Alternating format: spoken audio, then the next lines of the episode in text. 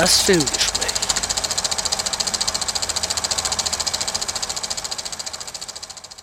Hallo und herzlich willkommen zum Filmgespräch auf Radio Lora. Sie hören unsere September-Ausgabe. Mein Name ist Sebastian Menzel. Mit mir im Gespräch wieder Ingrid Schölderle. Hallo miteinander. Wir fangen auch gleich an und haben als erstes für Sie einen Actionfilm und zwar unter dem Titel Beast Jäger ohne Gnade. Der ist schon letzte Woche am 25. August ins Kino gekommen. In der Hauptrolle sehen wir hier Idris Elba. Da würde man ja jetzt natürlich hoffen, dass das für Qualität steht. Die Geschichte ist folgende. Elba spielt einen Vater namens Dr. Nate Samuels. Dessen Ex-Frau ist verstorben. Er übernimmt die beiden Töchter, die sind so im Teenageralter und fährt mit ihnen nach Afrika, wo er die Mutter der beiden damals kennen kennengelernt hat. Er besucht einen Freund, der wird wiederum gespielt von Charlotte Copley. Und gleich am nächsten Tag fahren sie irgendwo in so einen Safari-Park, allerdings in eine Ecke, die nicht für Touristen zugänglich ist. Und da nimmt das Elend seinen Lauf. Und zwar sowohl im Film als auch über den Film. Ein böser Löwe will die fressen. Es ist ein Film, wo ich Schwierigkeiten habe. Ich mag nicht, wenn man Tiere Tiere, die noch dazu am Aussterben sind, dämonisiert. Was damals Steven Spielberg mit dem weißen Hai angerichtet hat, ist eine Katastrophe gewesen. Und jetzt ist es halt der große böse Löwe. Das ist wieder dieses, in Englisch nennt man das Bad Creature Genre. Irgendein Tier oder Monster als Gegenspieler es ist nicht nur die bescheuerte Darstellung des Löwen als Monsters, sondern erstens mal, der Löwe ist auch noch schlecht animiert. Es fehlt an der optischen Glaubwürdigkeit und die Geschichte ist so unlogisch zum Teil und so voller Löcher. Du sitzt da wirklich davor und denkst dir, was wollen sie uns damit sagen? Wie man es nicht macht, wie man sich besonders blöd anstellt. Da draußen ist ein gefährliches Tier. Ich sitze im Auto. Was mache ich? Ich steige aus und laufe ihm vors Maul. Oder später, da verstecken Sie sich mal in so einem alten Schulgebäude. Ja. Da lässt man nicht nur die Türe offen, sondern man macht auch noch alle anderen Türen auf, die vorher zu waren, damit der Löwe ja. wirklich von allen Seiten Zugang hat. Ohne die Landschaft und Idris Elba wäre es sowieso überhaupt. Aber das reißt hier auch nicht raus. Der Regisseur Balthasar Kormakur, das ist ein Isländer, hat schon alles Mögliche gemacht. Ganz nett fand ich Everest. Der hat nicht nur Mist ja, gemacht, aber das aber hier kann man sich sparen. Mehr als zwei Loras. Was, so viel? Zwei? Da bist du aber sehr großzügig. Also ich hätte jetzt mal null gegeben. Der arme Löwe. Ein bis zwei gebe ich. Also ich gebe nicht mehr als einen. Wir kommen zum nächsten Film, der ebenfalls schon am letzten Donnerstag ins Kino gekommen ist. Und leider müssen wir Ihnen sagen, es wird nicht besser. Im Gegenteil. Wir bleiben im Action-Genre. Der Film heißt Bulletproof, also kugelsicher. Da hat ein Dieb, gespielt von James Clayton, gerade aus dem Drogenversteck eines sadistischen Mafia-Bosses ein paar Millionen geklaut. Und als er abhaut, findet er in seinem Fluchtauto einen blinden Passagier. Sinnigerweise die schwangere Frau vom Drogenboss. Der Drogenboss wird gespielt von Vinnie Jones. Vinnie Jones ist ein Ex-Fußballprofi, der bekannt geworden ist durch ein ganz widerliches Foul an Paul Gascoigne. Und zwar hat er ihm die Hoden gequetscht. Der Dieb James Clayton, dummerweise hat er auch die Regie, und zwar seine erste, und ist gnadenlos überfordert sowas von haarsträubend. Ich ringe mich vielleicht zu einem halben Lora durch. Und wofür willst du diesen halben Lora da geben? Dafür, dass sie da waren? Ja, eigentlich null. Ja. Bitte. Verwechseln Sie Bulletproof, dieses Werk, nicht mit Bullet Train, der im August anlief, der fantastische Action-Thriller mit Brad Pitt in der Hauptrolle.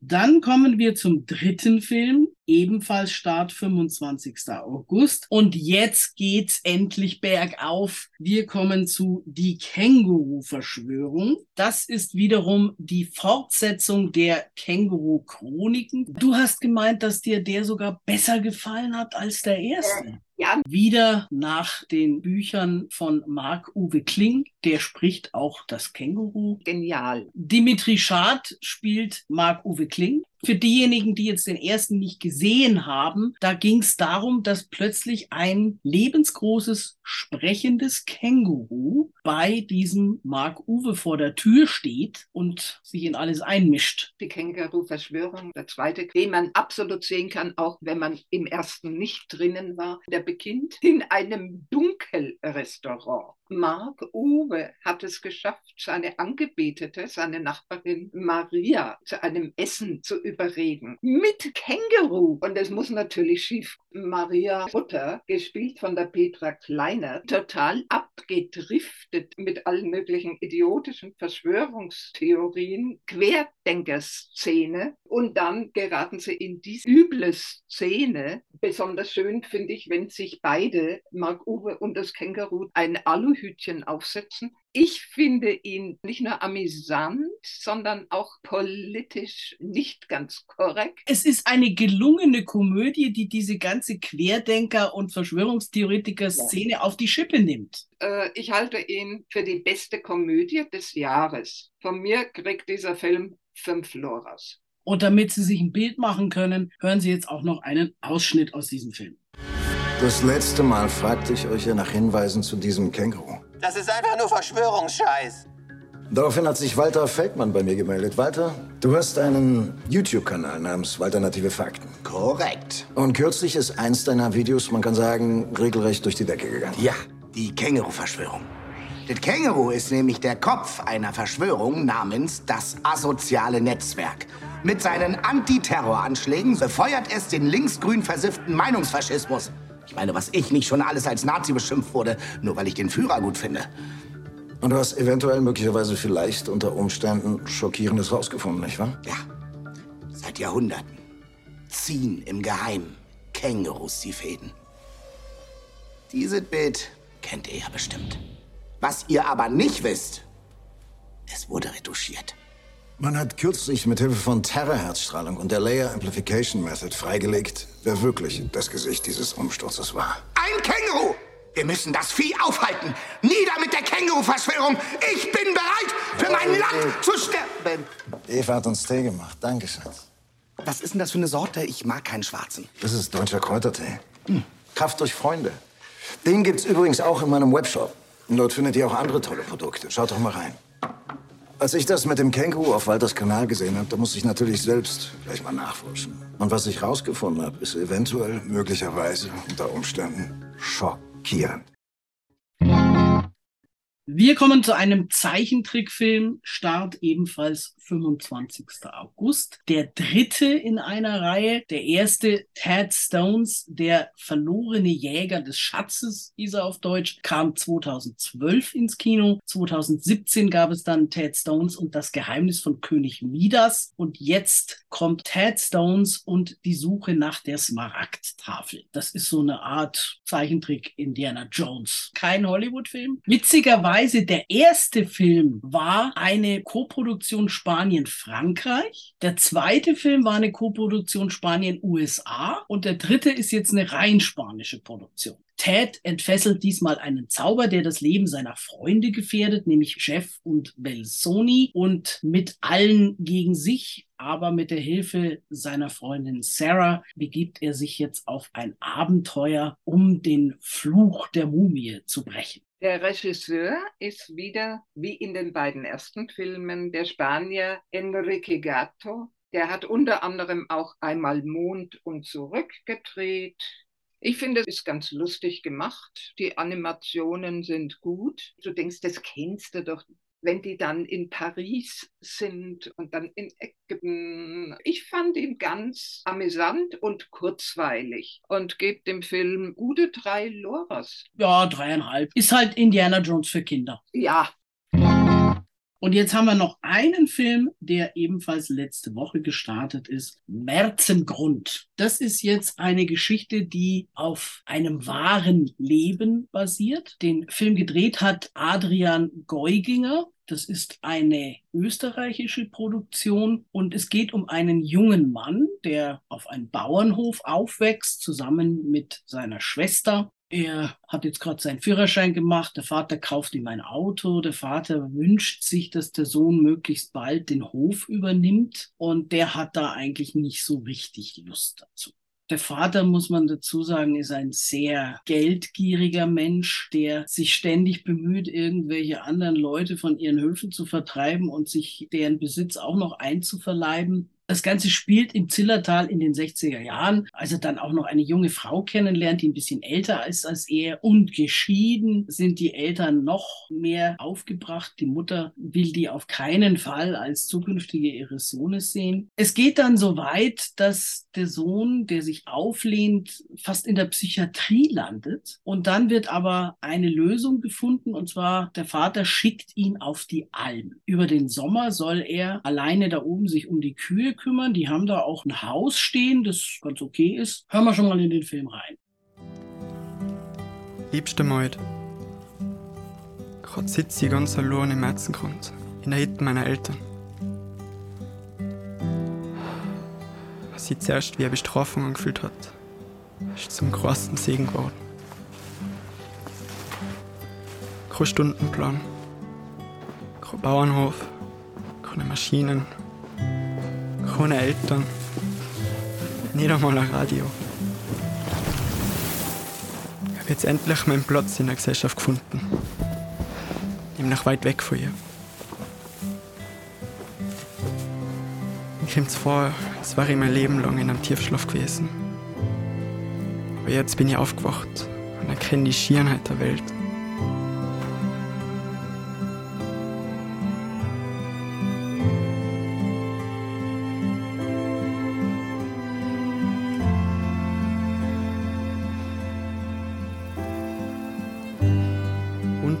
Ständiger Furcht. Furcht vor Armut, Furcht vor Krankheit, Furcht vor Freiheit. Ich habe diese Furcht abgelegt. Wie ein Schwan mit Steinen gefüllten Rucksack, der mich immer erdrückt hat.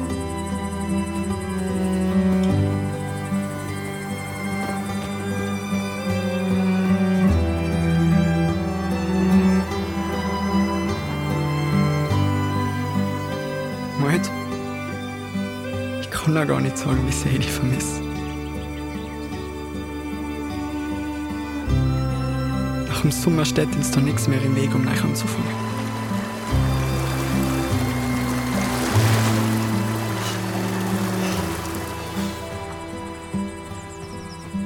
Wenn du mir antworten willst, kannst du meiner Schwester Rosi einen Brief geben. In Liebe, dein Elias. Herbst kommen die Eltern und die Schwester, holen ihn okay. ab. Er wird immer unsicherer auf dem Weg nach unten ins Tal, als sie da die Kühe wieder heruntertreiben. Auf einmal bleibt er stehen und sagt, ich komme nicht mit zurück. Ich bleib hier oben. Die sind natürlich entsetzt, aber er lässt sich davon nicht abbringen. Und er geht weiter rauf. Er verlässt das schützende Bauernhäusel seiner Eltern auf dieser Alm und geht noch weiter hoch ins Gebirge an irgendeinen Bergsee und baut sich da selber eine primitive Hütte und hat dann eigentlich nur noch Kontakt zu einem Jäger, der ab und zu vorbeikommt der Film hat zwei Teile. Einmal diese Jugendgeschichte und dann springt der Film kurz vor unserer Zeit. Und zwar hat er als inzwischen End 50er einen Schlaganfall. Er wird gefunden, nach unten gebracht ins Krankenhaus, ist alles andere als kooperativ. Die Schwester sagt immer zu ihm, jetzt lass dich behandeln, du darfst schon wieder auf dein Berg hinauf. Dieser Elias heißt er, basiert auf dem Leben einer Person, die tatsächlich gelebt hat. Der junge Elias wird gespielt von Jakob Mader. Und dann der ältere von dem großartigen, bekannten österreichischen Schauspieler Johannes Kriesch, die Meut, die ihm verwehrt wurde, ist die Verena Altenberger. Gerti Drassel als Mutter, eine sehr gute österreichische Besetzung, hervorragend gespielt. ein Film, der einen schon auch sehr zum Nachdenken anregt. Ich fand ihn ziemlich beeindruckend. Vor allem fand ich sehr bewegend diesen zweiten Teil. Die ganze Dynamik mit der Familie, die, die Mutter lebt auch noch und die Schwester natürlich. Es sind dann schon so ein paar Szenen drin, wo du wirklich schluckst. Ich gehe dem Film schon. Vier Loras? Ja. Und jetzt haben wir noch einen Ausschnitt aus diesem Film. Elias, Kim, Ich muss euch was sagen. Josef! Geht's nicht weiter? Ich bleib da. Was? Ich bleib da. Was heißt, du bleibst da? Ich komm nicht mehr an, wie nicht mehr. Spinnst du jetzt wieder? Na, da unten darf ich spinnert werden. Und hoffe ich nicht, Vater. Niemals. Tu damit, was willst. Brauch auch kein Geld. Wenn du ein Testament machst, denk dran. Das tust du mir nicht an. Elias, du bist der einzige Sohn. Du bist der Erbe. Es war ausgemacht, dass du den Hof übernimmst. Für was haben wir die auf die Landwirtschaft geschickt? Für was buckeln wir ein Leben lang? Die Rose übernimmt uns den Hof nicht. Die wird Lehrerin. Und Bauern heiratet gewiss kann. Da kannst du Gift draufnehmen. Das hat noch nie einer gemacht. Elias, das ist nicht normal. Jetzt haben wir den ganzen Sommer auch Ruhe gelassen, wie es der Doktor gesagt hat. Und jetzt kommst du mit uns mit. Schluss aus. Wir kommen zu den Starts von heute, 1. September, und beginnen mit 3000 Years of Longing. Das ist eine australisch-amerikanische Koproduktion. Im Mittelpunkt steht eine Wissenschaftlerin, Dr. Alithia Binney, gespielt von Tilda Swinton. Die ist ganz zufrieden mit ihrem Leben, ist eigentlich eine vernunftbetonte Person. Die fährt zu einem Kongress nach Istanbul und trifft dort einen Djinn, wieder gespielt von Idris Elba, den hatten wir heute schon mal. Und wie im Märchen bietet er ihr an, im Austausch für seine Freiheit drei Wünsche für sie zu erfüllen. Das führt zu zwei Problemen. Erstens bezweifelt sie, dass der Typ wirklich ein Djinn ist. Und zweitens, sie ist Spezialistin für Mythologie und weiß, dass man mit diesen Wünschen vorsichtig sein muss. In den Märchen geht das oft schief. Alicia ist im Bazar in einem Hinterzimmerchen, in einer Kruschkiste, findet sie eine Flasche mit einem Stöpsel. Als sie im Hotelzimmer das öffnet, kam der Djinn raus. Ich war so fasziniert, ich habe mir den Film zweimal angesehen. Man kann fast sagen, ein Kammerspiel zwischen diesen beiden großartigen Schauspielern. Der spielt in Istanbul und in London. Ein Kollege meint, es ist der beste Film des Jahres und ich möchte mich fast anschließen. Er ist großartig. Es geht um die Geschichten, um unser Leben und um die Unendlichkeit und um das ewige Leben.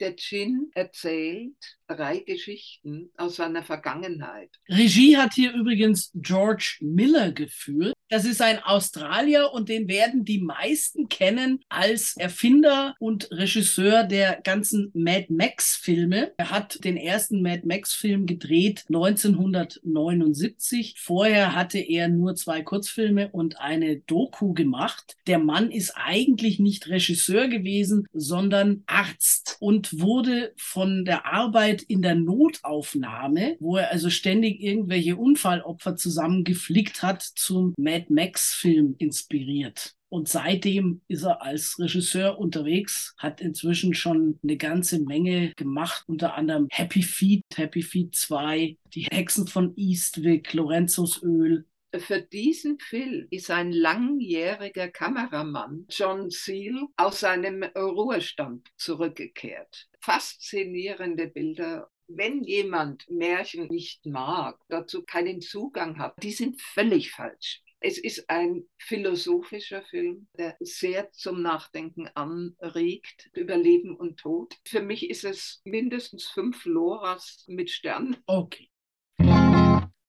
Dann kommen wir jetzt zum zweiten Film, der heute ins Kino kommt, und zwar Freibad. Das ist der neue Film von Doris Dörrie. Und an der Stelle muss ich leider auch schon sagen, bin ich raus. Ich war nicht drin, weil ich nach Bin ich schön beschlossen habe, dass ich mir nie wieder einen Film von Doris Dörrie anschauen werde. Der hat mich einfach so genervt und war so schlecht. Und erschwerend hinzu kommt, dass sie jahrelang in die Pressevorführungen in München gegangen ist und dort immer mit ausgesprochen schlechtem Benehmen unangenehm aufgefallen ist. Ingrid, du hast es dir angeschaut. Sie hat für mich eine wunderbare Komödie gedreht. Endlich eine, die nicht nur so strotzvoll Political Correctness. Das ist ein Freibad nur für Frauen. Die eine badet oben ohne, die andere im Ja, Bikini, also- im Badeanzug. Aber es gibt auch welche im Burkini. Dann kommt plötzlich eine Gruppe komplett verhüllter Frauen, die da auch rein wollen. Und zwar Araberinnen. Und jetzt fliegen die Fetzen. Die Bademeisterin ist so entnervt, dass sie kündigt. Als Nachfolge wird ausgerechnet ein Mann eingestellt. Es prallen die Kulturen aufeinander. Zum Beispiel die türkische Kolonie kommt sich total in die Haare mit den Araberinnen.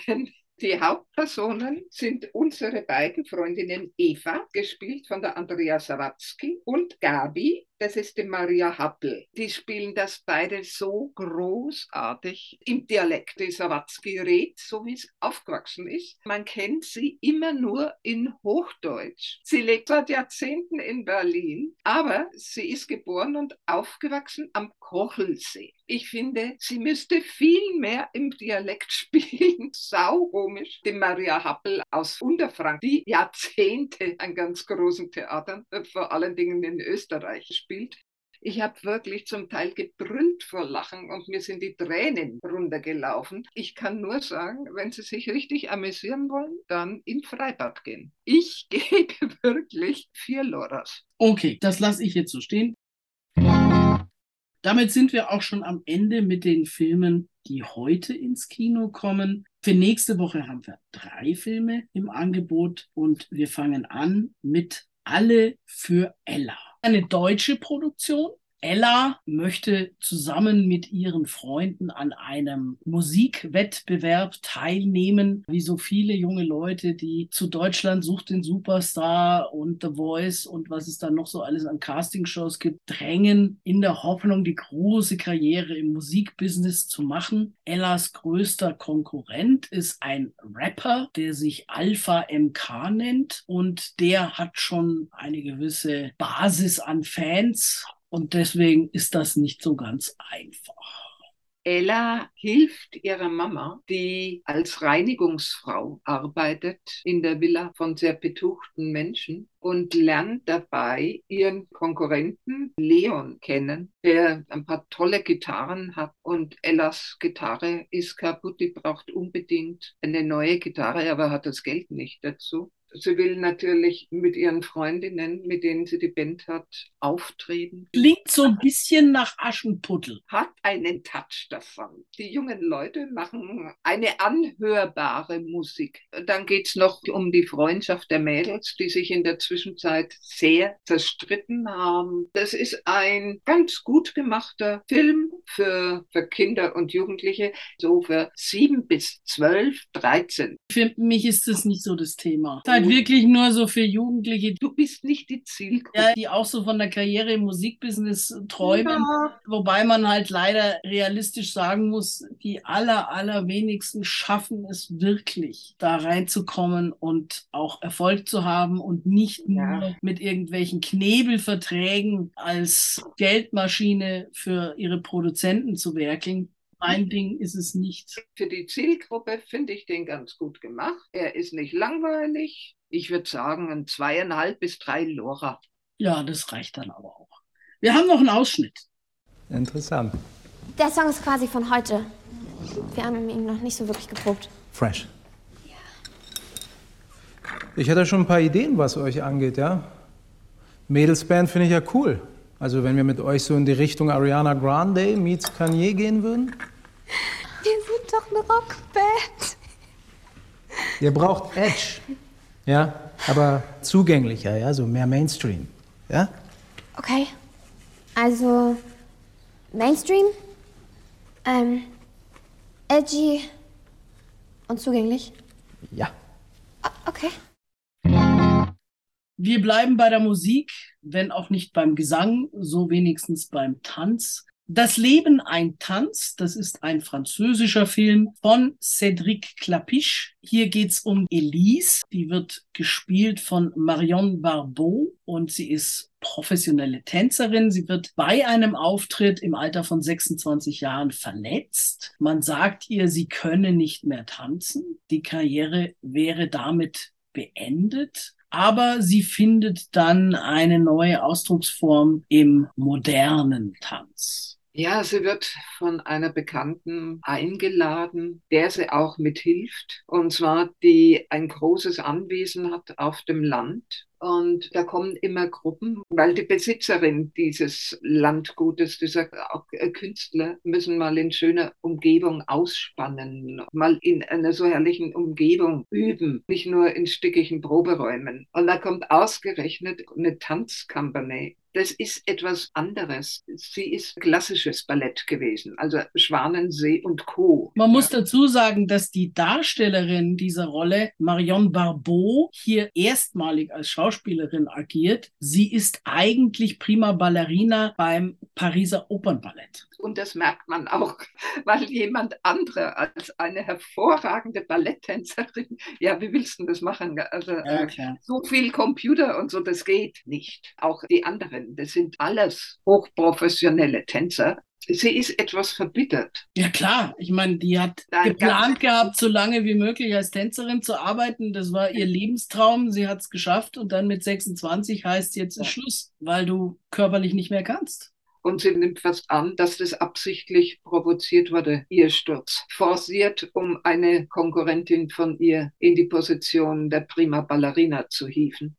Also jedenfalls die Tänzer aus dieser auf dieses Landgut kommenden Truppe mit Modern Dance binden. Sie so langsam ein in Bewegungen, in Bewegungsabläufe, die sie mit ihrer Verletzung ausführen kann dadurch gewinnt sie mehr und mehr Selbstvertrauen. Natürlich ist da nicht Spitzentanz dabei, weil das wäre unmöglich, sondern eben moderner Ausdruckstanz, Jazztanz und in diese Richtung. Ich finde, es ist ein ziemlich lebensbejahender Film mit fantastischen Tanzausschnitten. Wenn jemand Tanz mag, dann in den Film gehen. Dazu kommt, dass der Regisseur einer der bekanntesten französischen Regisseure ist ja, also das ist genau der Punkt. Ich bin jetzt nicht so der Tanzfan. Wenn man damit nichts anfangen kann, dann genau ist das so. nicht das Richtige. Genauso, wenn jemand mit Musical nichts anfangen kann, geht er in keinen Musical-Film oder mit Oper. Aber für alle Menschen, die Tanz mögen, ist es ein sehr zu empfehlender Film. Ich bin dann wieder bei dreieinhalb bis vier Loras um. Okay. Dreieinhalb bis vier Loras für das Leben ein Tanz. Und auch hier haben wir noch einen Ausschnitt. Mein Wagen steht da vorn. Okay. Du liebe Güte. Hast du Schmerzen? Ja, schon, ein bisschen. Ja. Weißt du, genau deshalb wollte ich, dass du Jura studierst. Wenn du Jura studiert hättest, gäbe es solche Probleme überhaupt nicht. Naja.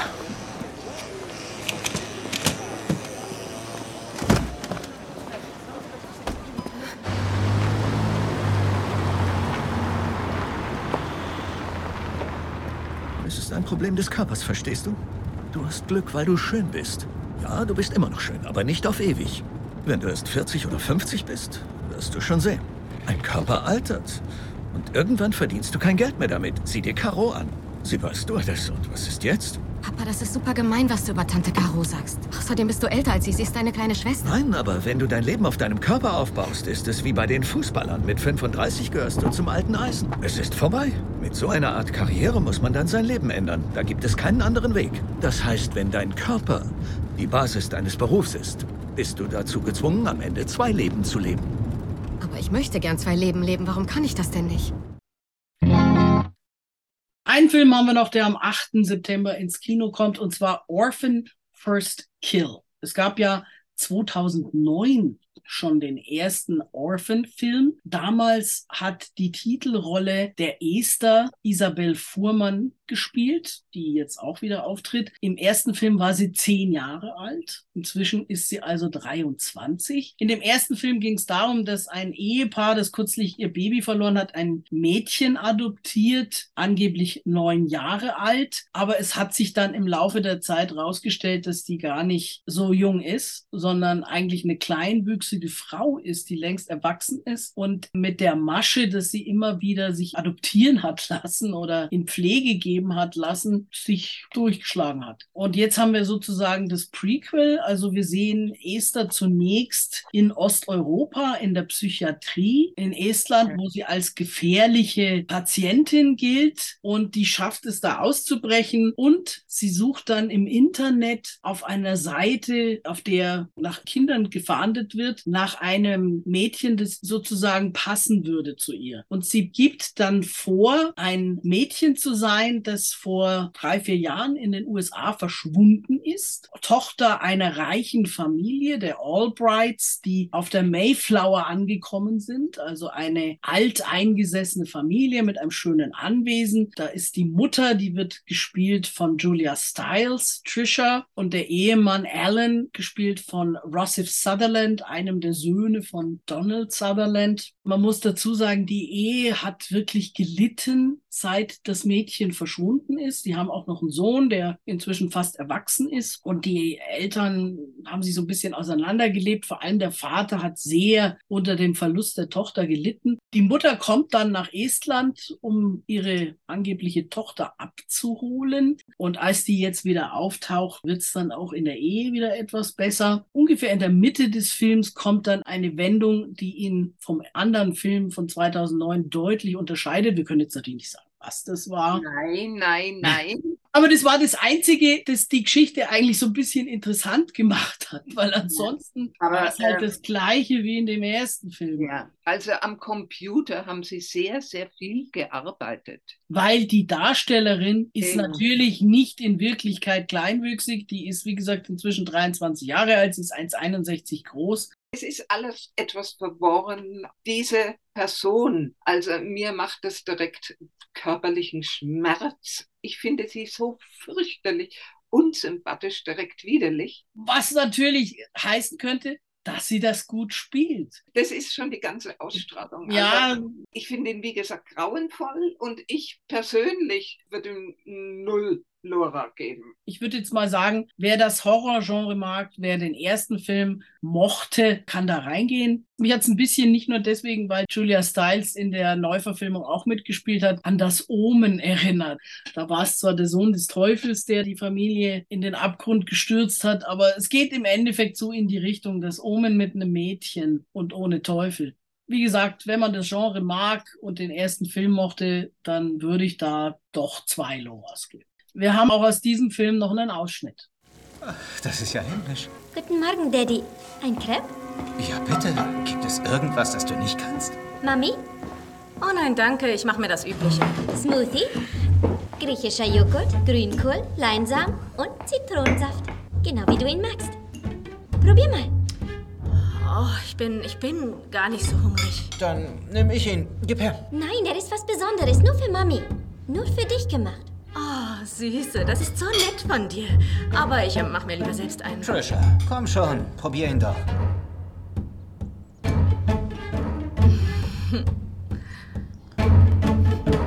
Gut. Mm, köstlich.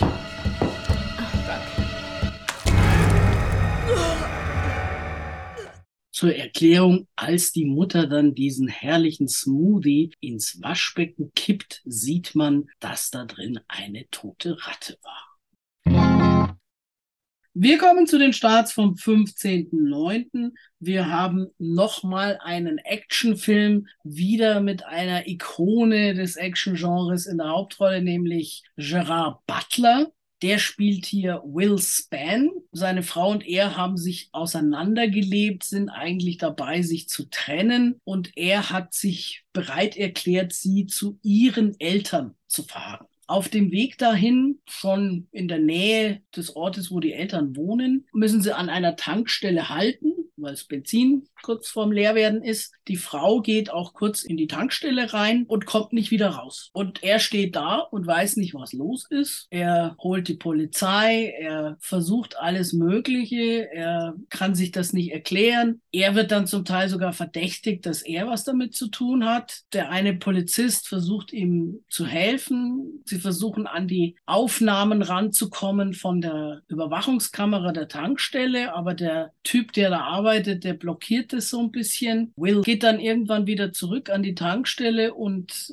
holt sich diese Aufnahmen mit Gewalt. Und da sieht man, dass die Frau aus der Tankstelle rausgekommen ist. Sie ist angequatscht worden von einem Typen, der, wie sich herausstellt, für ihre Eltern als Handlanger arbeitet, der mit ihr in die Schule gegangen ist der quatscht sie an. Sie geht zu dem hin und dann fährt ein Lastwagen ins Bild und man sieht nicht, was weiter passiert ist. Ist sie zu dem eingestiegen? Keine Ahnung. Aber zumindest ist jetzt der Ehemann nicht mehr verdächtig und er versucht jetzt mit allen Mitteln, wie das so Actionhelden halt machen, seine Frau zu finden und zu retten das ist wieder mal so ein Film, wo man jetzt nicht unbedingt mit Logik kommen darf. Es gibt da schon so ein paar Punkte, an denen man argumentieren könnte, das ist äh, nicht ganz überzeugend gemacht, aber. Es ist halt ein ganz übliches Strickmuster. Ja, ja das sowieso.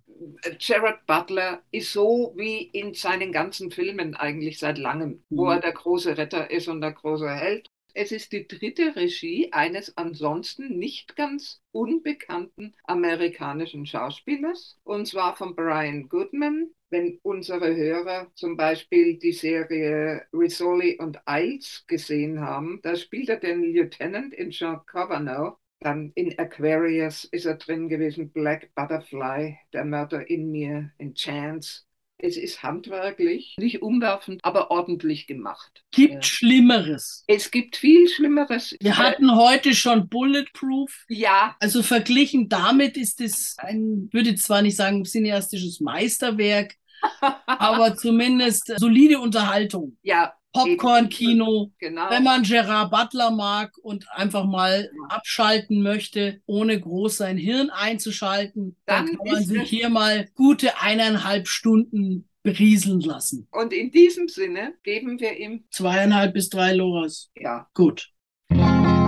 So, jetzt haben wir noch einen Film, der am 15. September ins Kino kommt nämlich Die Küchenbrigade. Das ist jetzt wieder eine französische Produktion, eine Komödie. Und Cathy, gespielt von Audrey Lamy, ist Sous-Chef in einem Restaurant. Sie will ihr eigenes Restaurant gerne aufmachen, hat aber finanzielle Probleme und deswegen nimmt sie eine Stelle an in einem Wohnheim für junge Migranten. Und das ist erstmal nicht ihr Traumjob. Wie gesagt, sie braucht halt das Geld, aber sie schafft es, ihre Passion fürs Kochen zu vermitteln. Sie hat hier natürlich keinen Stab an Assistentinnen und Assistenten, sondern die Kinder und Jugendlichen, die da wohnen, müssen ihr in der Küche zur Hand gehen. Ihre ehemalige Chefin im Film dann noch Chefin. Man kann ruhig sagen, dass die sie mobbt.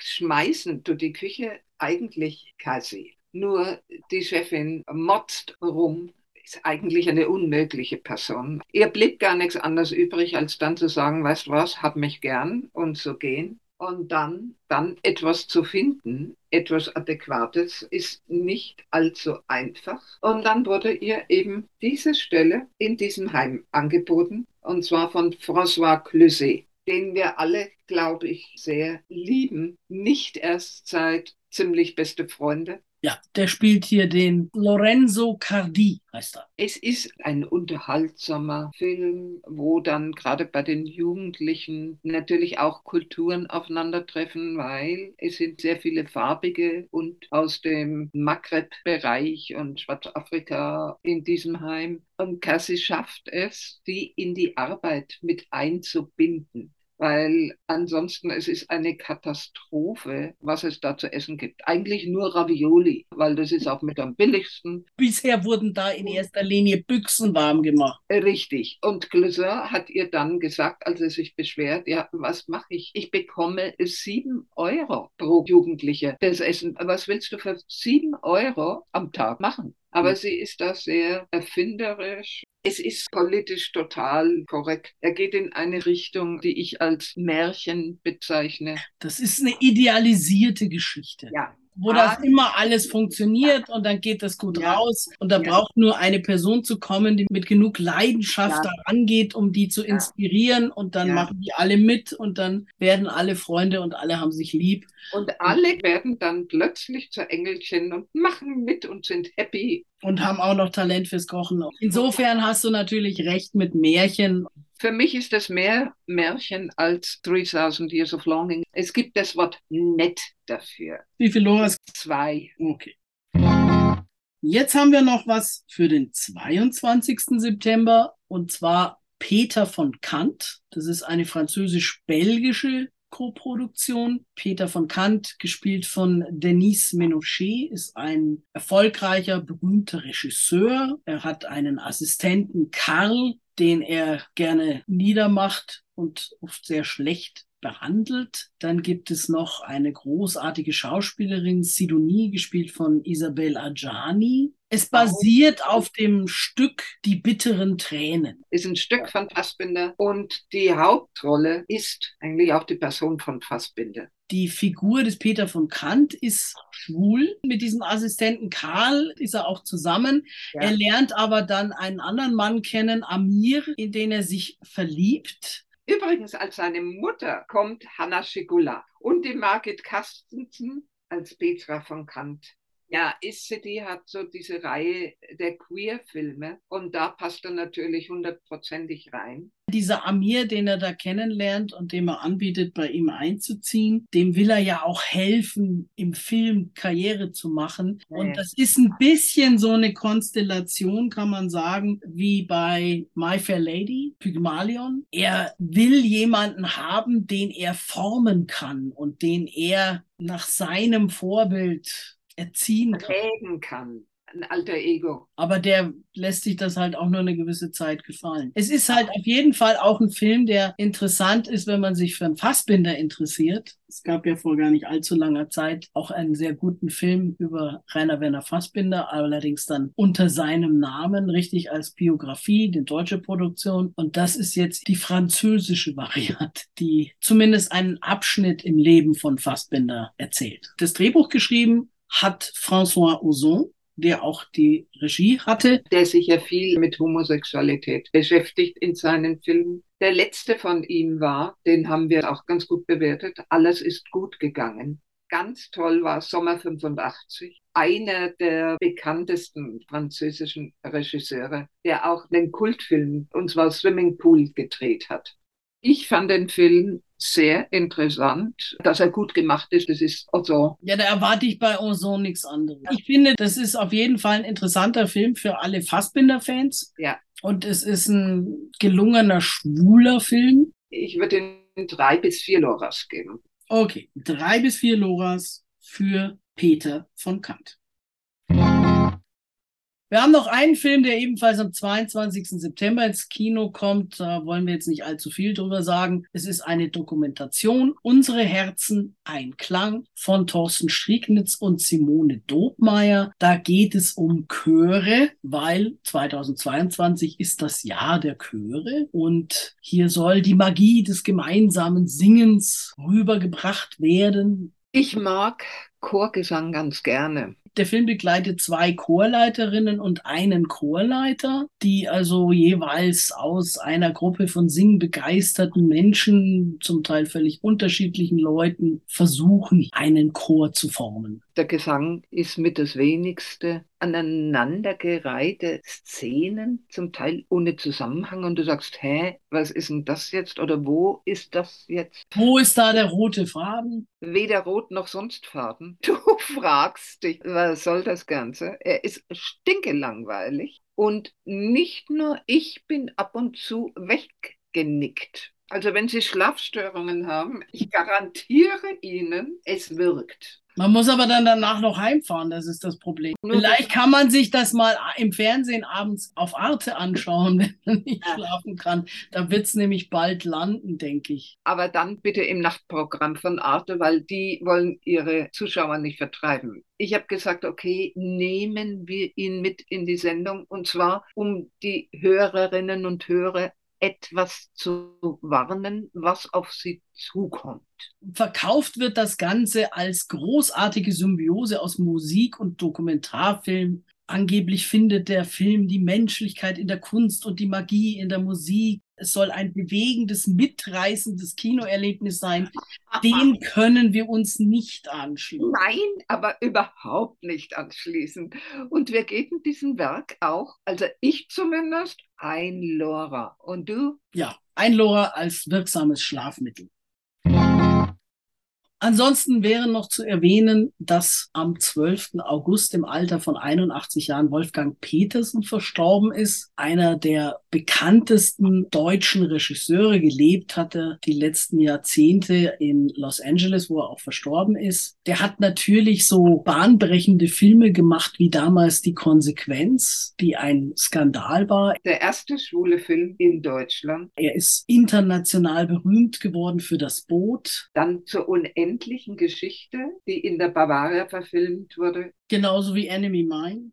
Hat dann auch viele Hollywood-Mainstream-Filme gedreht, wie Outbreak, Air Force One. 93 natürlich In the Line of Fire, die zweite Chance mit Clint Eastwood. Troja, mit Poseidon 2006 ist er ein bisschen gescheitert. Der ist ziemlich durchgefallen. Er hat dann nochmal in Deutschland ein Remake gedreht von Vier gegen die Bank mit Till Schweiger und Matthias Schweighöfer. Naja, musste das sein. Er hatte auch noch was in Arbeit, aber dazu ist es jetzt nicht mehr gekommen. Beim Boot muss man natürlich dazu sagen, dass der ja zunächst gar nicht so der Riesenerfolg war. Es gab die erste Fassung, über die sich unter anderem Lothar Günther Buchheim fürchterlich aufgeregt hat, weil er gesagt hat, das ist nicht mehr mein Boot. Es gab Kritik von ehemaligen U-Boot-Fahrern, die gesagt haben, so war es nicht. Und dann hat man ja erst etwas später eine Miniserie ins Fernsehen gebracht, wo dann die ganzen Szenen, die sozusagen gefehlt haben in dieser ersten Schnittfassung, wieder drin waren. Und zu guter Letzt hat Petersen dann nochmal einen Director's Cut gemacht, der mit drei Stunden zwischen Serie und erster Fassung liegt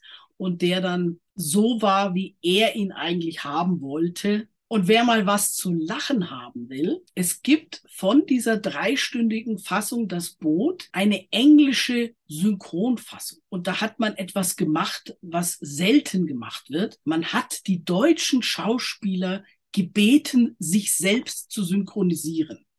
Diese Fassung ist eine Comedy-Fassung. Also, unter anderem Martin Semmelrogge spricht Englisch. Ich meine, der Prochnow hat inzwischen genug Filme in Amerika gedreht, dass der es hinkriegt. Sie haben dann aber komischerweise ein paar Leute dabei gehabt, die entweder nicht wollten oder nicht zur Verfügung standen. Für die haben sie dann britische Schauspieler genommen, die im perfekten British English reden. Ah. Und der Rest radebrecht da mit deutschem, bayerischen oder sonstigem Akzent herum. Die ist sehr lustig, die Fassung. das glaube ich dir. Das war's für heute. Wir sind am Ende unseres Filmgesprächs angelangt. Die nächste Ausgabe hören Sie am 6. Oktober wieder ab 17 Uhr. Diese Sendung wird wie immer wiederholt heute Nacht um 2 und morgen früh um 9 Uhr auf DRB Plus und im LoRa Livestream übers Internet sowie am Samstag um 6 Uhr früh und am Sonntag um 21 Uhr nur im LoRa Livestream. Sie können uns auch als Podcast hören, eine Woche nach der Erstsendung in der Originalversion sozusagen. Und auf freieradios.net finden Sie unbegrenzt unsere Sendungen als GEMA-freie Version, also ohne die Musik. Wir wünschen viel Spaß im Kino und bis zum nächsten Mal. Tschüss. Tschüss.